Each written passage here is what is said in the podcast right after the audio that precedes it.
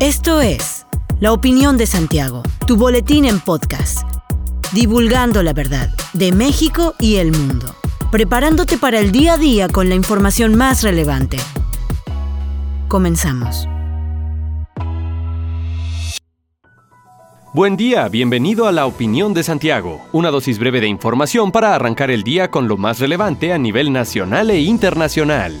El presidente de la mesa directiva de la Cámara de Diputados, Sergio Gutiérrez Luna, presentó una controversia constitucional ante la Suprema Corte de Justicia de la Nación en contra del Instituto Nacional Electoral por posponer de manera temporal la consulta de revocación de mandato. A través de su cuenta de Twitter, Gutiérrez Luna anunció que con las facultades que le confiere la ley como presidente de la Cámara, presentó ante la Corte la controversia que busca frenar la decisión del órgano electoral. El documento fue presentado por el representante jurídico de San Lázaro, Luis Genaro Vázquez, ante el máximo tribunal tribunal y va firmado por el presidente de la mesa directiva. En el recurso se denuncia la posible contradicción entre la Constitución y la resolución que tomaron algunos consejeros del Instituto Electoral. Ante el anuncio de la acción legal, las reacciones de los internautas y personajes políticos no se hicieron esperar. Jorge Triana Tena, diputado federal del Partido Acción Nacional, pidió conocer la opinión del área jurídica de la Cámara Baja para sostener la controversia tal y como lo marca la ley.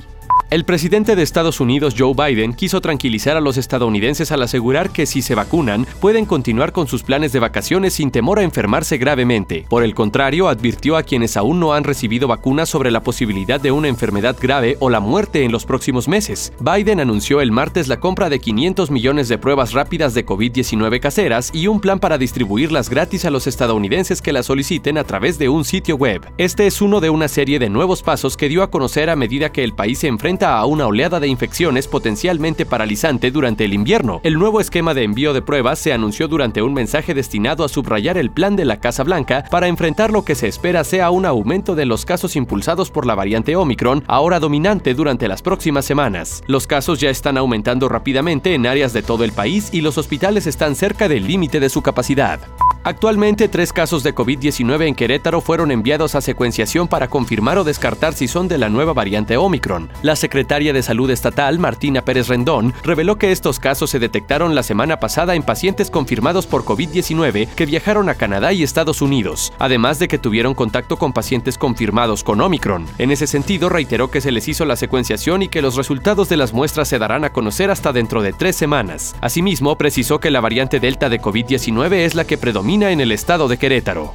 Elementos de la policía municipal frustraron un asalto en una gasolinera en la autopista Querétaro-Irapuato a la altura de la colonia La Herradura, logrando detener a un presunto delincuente. De acuerdo a un comunicado de la Secretaría de Seguridad Ciudadana, los policías municipales adscritos a Grupo de Operaciones Especiales de Celaya atendieron un llamado al 911 en el que se daba aviso de la presencia de dos hombres armados en la estación de servicio ya mencionada. Al llegar al sitio, los elementos municipales fueron agredidos a balazos por dos sujetos, acción que fue respondida por los municipales, resultando uno de los policías y un presunto delincuente de 21 años de edad. El segundo agresor huyó del lugar por los campos de cultivo aledaños a la gasolinera y hasta el momento sigue siendo buscado por los policías, mientras que ambos lesionados fueron trasladados para recibir atención médica. Asimismo, en el sitio fue asegurado un vehículo en el que se trasladaban los agresores.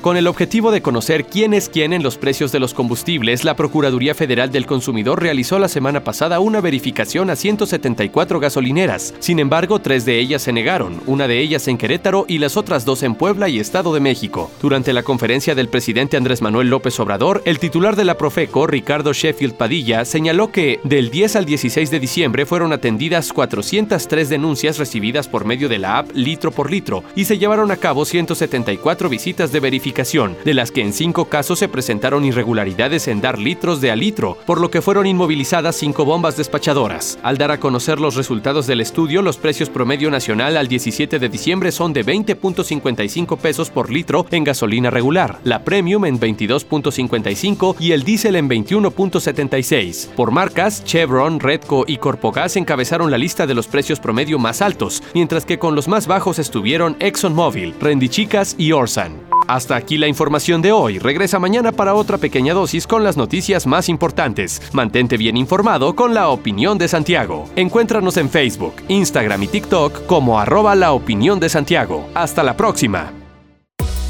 La opinión de Santiago. Comprometidos con la verdad.